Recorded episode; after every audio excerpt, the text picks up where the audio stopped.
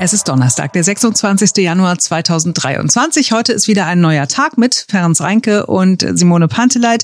Marc Schubert ist heute mal unterwegs, aber wir sind sehr gerne für euch da. Donnerstag ist beim Berliner Rundfunk 91.4 ja immer Heinz Buschkowski-Tag. Wir gucken gemeinsam mit Neuköllns Ex-Bürgermeister auf diese Woche, was so passiert ist, auf die wichtigen Dinge, die vielen Dinge, die uns auch aufgeregt haben. Mhm. Und wir sprechen mit Heinz Buschkowski natürlich auch darüber, dass Olaf Scholz nun endlich den Weg freigemacht hat für Leopard-Panzerlieferungen an die Ukraine. Zuerst geht's aber bei uns um den Wahlkampf hier in der Stadt. Ja, ist nicht mehr lange hin. Am Sonntag in zwei Wochen, am 12. Februar, wird sich ja zeigen, wie gut Berlin die Wiederholungswahl hinbekommt. Bei der Vorbereitung der Wahl werden immer mehr Pannen bekannt. Gedruckte Stimmzettel mit einem Kandidaten, der gar nicht mehr gewählt werden kann in Neukölln, ein fehlendes Dienstsiegel auf einem Wahlschein in Charlottenburg-Wilmersdorf oder zuletzt Briefwahlunterlagen, die in Treptow-Köpenick doppelt verschickt wurden. Herrje. Der neue Landeswahlleiter Stefan Bröchler, der sagt, alle Fehler wurden korrigiert und viele sind einfach nur auf die Überlastung der Mitarbeiter in den Bezirksämtern zurückzuführen. Das ist alles kein Beinbruch, sagt Heinz Buschkowski, aber es verstärkt das ungute Gefühl, das man gegenüber der Berliner Verwaltung sowieso schon hat. Naja, solche Fehler sind natürlich unausweichlich. Da arbeiten Tausende von Menschen dran und natürlich kann da auch mal ein Schwupper passieren. Das ist auch früher so gewesen. Bei der Vorbereitung von Wahlen sind immer Fehler aufgetreten und die wurden dann ausgemerzt. Nur im Moment sind wir in einer Situation, wo überall mit der Lupe geguckt wird, ob nicht schon wieder irgendein Flüchtigkeitsfehler sich eingeschlichen hat. Aber der Landeswahlleiter sagt auch, wir sind meilenweit von einer koordinierten und aufgearbeiteten Situation in Berlin entfernt. Das muss zu denken geben, wenn er sagt, hier arbeiten die Bezirke aneinander vorbei, jeder macht das, was er denkt und deswegen kommen solche Sachen einfach zustande. Man kommt wohl zu dem Ergebnis, ja, Fehler passieren immer wieder, aber in Berlin ist es auch so, wir können Verwaltung einfach nicht. Wir kriegen es nicht hin und mit diesem Senat schon gar nicht. Hm. Deswegen fordert der Landeswahlleiter ja auch grundlegende Reformen. Er sagt, die Landeswahlleitung bräuchte mehr Befugnisse und Personal. Was halten Sie von so einer Reform, Herr Buschkowski? Klingt doch vernünftig, oder? Natürlich klingt es vernünftig, aber auch die Reform müssen Sie dann mit Sorgfalt machen. Sonst treiben Sie Teufel mit Belzebub aus. Ich hätte ja auch einen Verbesserungsvorschlag für die Zukunft. Es sollte ein anderes Bundesland, und zwar jährlich wechselnd, die Verwaltungspatenschaft für Berlin übernehmen dann müssen wir das nicht mehr tun. Unser Senat muss nicht mehr arbeiten, ist ja eh weit von entfernt. Äh, und äh, wir kriegen dann vernünftige Verwaltungsentscheidungen. Äh, dann kriegen wir Autos zugelassen, dann kriegen wir neue Ausweise ausgestellt. Sie kriegen einen Termin im Bürgeramt und Sie kriegen auch eine Geburtsurkunde für den Nachwuchs. Das ist es doch. Das wäre doch der Knaller. Betreutes Verwalten.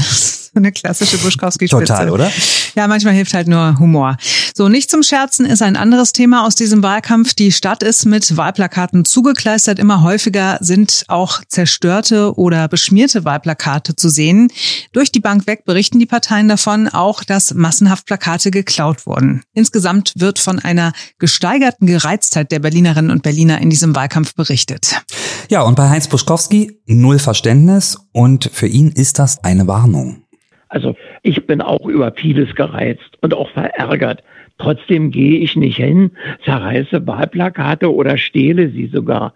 Das bleiben nun mal Straftaten und ich finde es einfach unschön. Das ist einfach eine Verwahrlosung der politischen Sitten. Nun wird deswegen die Welt nicht gleich untergehen, gewiss. Aber ich sage mal, mit solchen Kleinigkeiten fängt einfach der Niedergang einer Gesellschaft an, dass sie noch nicht mal mehr in der Lage ist, vernünftig und kulturell miteinander zu streiten. Das würde ich mir wünschen, ein vernünftiger und äh, seriöser politischer Streit. Hm. Was raten Sie Menschen außerdem, die unzufrieden sind mit den Parteien und der Politik in dieser Stadt? Einfach mal die Wahlentscheidung wechseln.